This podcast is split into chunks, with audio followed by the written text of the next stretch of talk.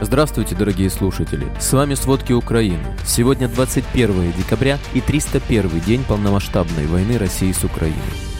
В Кремле сейчас обсуждают вопросы объявления общей мобилизации в стране. Также не исключено, что в России закроют границы. Зачем россиянам пациенты из украинских психбольниц? Российский рубль опустился до самого низкого уровня. Обо всем подробней. Российские войска за прошедшие сутки 20 декабря 71 раз обстреляли территорию Херсона и области. От российского огня погиб гражданский. Об этом говорится в сообщении Херсонского горсовета. Известно, что вчера россияне били по жилым кварталам и домам, применяя артиллерию, реактивные системы залпового огня, минометы и танки. Один человек погиб, еще шесть человек получили ранения. Войска России укрепляются на запорожском направлении, поэтому пробить их линию обороны будет непросто. Об этом сообщил глава Запорожской областной военной администрации Александр Старух. Старух назвал эти методы ведения войны устаревшими и заверил, что есть точное оружие, и эти окопы и сооружения не помешают украинским военным освобождать города. Напомним, украинские военные видят сходство в поведении российских войск во временно оккупированном Мелитополе со сценарием, по которому они бежали из Херсона с приходом ВСУ. На этой неделе российские военные и прокси-силы Вагнера немного продвинулись на восточной окраине города Бахмут в Донецкой области. Однако они вряд ли смогут добиться успеха в уличных боях. Об этом сообщает Министерство обороны Великобритании в Твиттер. По данным британских разведчиков, российская пехота закрепилась в восточных промышленных районах Бахмута и иногда продвигается в жилые районы города. Уличные бои продолжаются. Вчера вечером российские войска обстреляли из артиллерии город Курахово Донецкой области. По меньшей мере один человек получил ранение. Об этом сообщил глава Донецкой областной военной администрации Павел Кириленко. За несколько часов до этого российские силы целили из крупнокалиберной артиллерии по инфраструктурным объектам, пытаясь лишить людей газа, света и тепла. Российские войска похитили пациентов из психбольницы Новой Каховки и Олешек и вывезли их в село Стрелковое на Арабатской стрелке. Об этом сообщает Центр национального сопротивления Украины. Известно, что пациентов удерживают на захваченной базе отдыха геолог. Фактически пациенты содержатся в заложниках. В Центре национального сопротивления также отмечают, что россияне также активно похищают детей из интернатов для дальнейшего усыновления. Их вывозят в отдельные районы России, в Ленинградскую, Волгоградскую, Новосибирскую и Тюменскую области. Спецслужбы России готовились ликвидировать главу украинской разведки Кирилла Буданова и министра обороны Алексея Резникова, но СБУ удалось предотвратить это покушение. Об этом сообщил руководитель СБУ Василий Малюк. Ранее Данилов рассказывал о том, что с начала войны Зеленского пять раз пытались убить. Напомним, во время полномасштабной войны России против Украины на жизнь трех народных депутатов также готовились покушения. Президент Украины Владимир Зеленский вчера приехал в одну из самых горячих точек на фронте Бахмут в Донецкой области. Во время рабочей поездки он посетил передовые позиции одной из механизированных бригад и вручил бойцам ВСУ государственные награды. Об этом сообщил пресс-секретарь президента Сергей Никифоров. Зеленский поблагодарил украинских воинов за мужество, стойкость и крепость, которые они демонстрируют, отражая атаки российских сил. Собравшиеся почтили минутой молчания память погибших героев. Визит президента Украины Владимира Зеленского в Бахмут подорвал информационную операцию Кремля, направленную на то, чтобы представить Владимира Путина участником войны. Об этом сообщает Институт изучения войны. Аналитики подчеркивают, что Путин активизировал усилия, чтобы избавить себя и Министерство обороны России от постоянной критики. А церемония награждения дополнительно указывает на желание президента России представить себя участником войны. Решение Путина наградить лиц из своего окружения, даже не принимавших непосредственное участие в боевых действиях, в отличие от визита Зеленского на передовую в Бахмуте, вызвало определенную критику среди российских националистических сил. Президент Владимир Зеленский отправился в США для укрепления устойчивости и обороноспособности Украины. Об этом он написал у себя в Твиттер. Зеленский также выступит с речью на совместном заседании двух палат Конгресса США и проведет ряд встреч. Там также назвали визит Зеленского сигналом российскому президенту Владимиру Путину о том, что Вашингтон будет поддерживать Киев столько, сколько нужно. США передадут Украине ракетную батарею «Патриот». Она войдет в новый пакет военной помощи почти на 2 миллиарда долларов. Об этом говорится на сайте Белого дома. О новом пакете помощи должен объявить президент США Джо Байден сегодня 21 декабря во время встречи с Владимиром Зеленским. После передачи ракетной батареи украинские военные будут учиться руководить ею.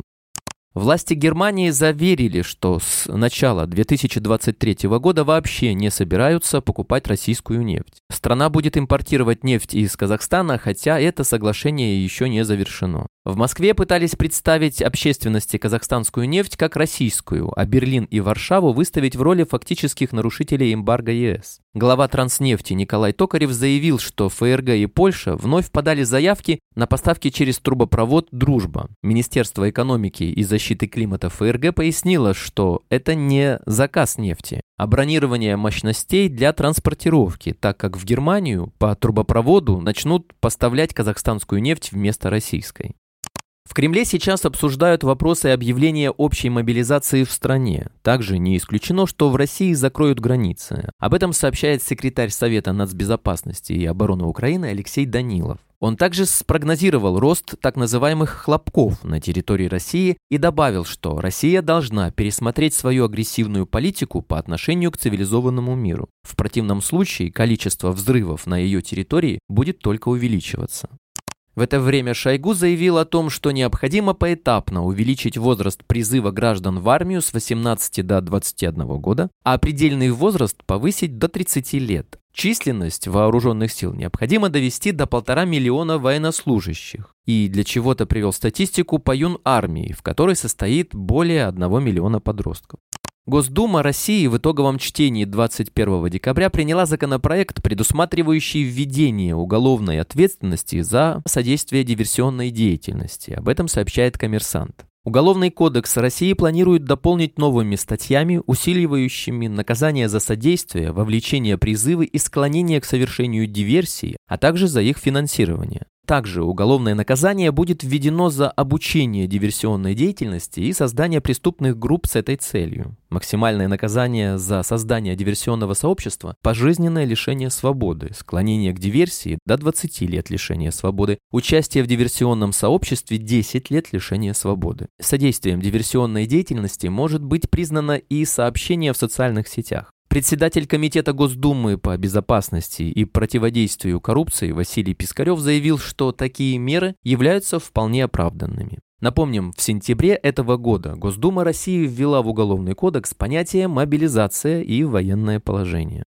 Российский рубль опустился до самого низкого уровня с начала мая, по состоянию на среду 21 декабря. Об этом пишет Reuters. На этой неделе рубль уже потерял более 7% по отношению к доллару США и около 11,5% с момента вступления ограничения в силу на российскую нефть. Следует заметить, что в последние месяцы доходы России от экспорта упали, поскольку она резко сократила экспорт газа, а нефтяное эмбарго ЕС ограничивает доходы от продажи нефти. Напомним, санкции практически свели на нет валютный импорт России, что заставляет Кремль любым путем сдерживать девальвацию рубля. Россия прекратила действие соглашения с Украиной о взаимном признании дипломов и ученых званий, в то время как Украину признали страной года по версии британского журнала «Экономист». А Госдума вводит штрафы до 1 миллиона рублей за распространение карт, оспаривающих целостность России. Представители отдельных департаментов, министерств, сотрудники столичной мэрии и работники госхолдингов получили распоряжение, запрещающее им выезжать из России. Такую меру объяснили опасением, что чиновники будут выкладывать нежелательные сейчас фотографии из отпусков. Ранее уже говорилось о том, что отпуска за рубежом запретили представителям «Газпрома» и «Роснефти», а также их семьям. В Краснодарской школе 95F организовали акцию «Новый год в каждый окоп» по сбору посылок убивающим украинцев россиянам. Депутаты Хинштейн и Пискарев внесли законопроект о разрешении для жителей аннексированных территорий иметь дома оружие, полученное по документам Украины или ЛДНР до 2026 года. Законопроект означает сохранение широких возможностей для пополнения черного рынка оружия в России. Росатом купил разработчика софта для отслеживания автомобилей и людей по уличным камерам. Стоимость сделки по данным источников верстки может составлять около 1 миллиарда рублей.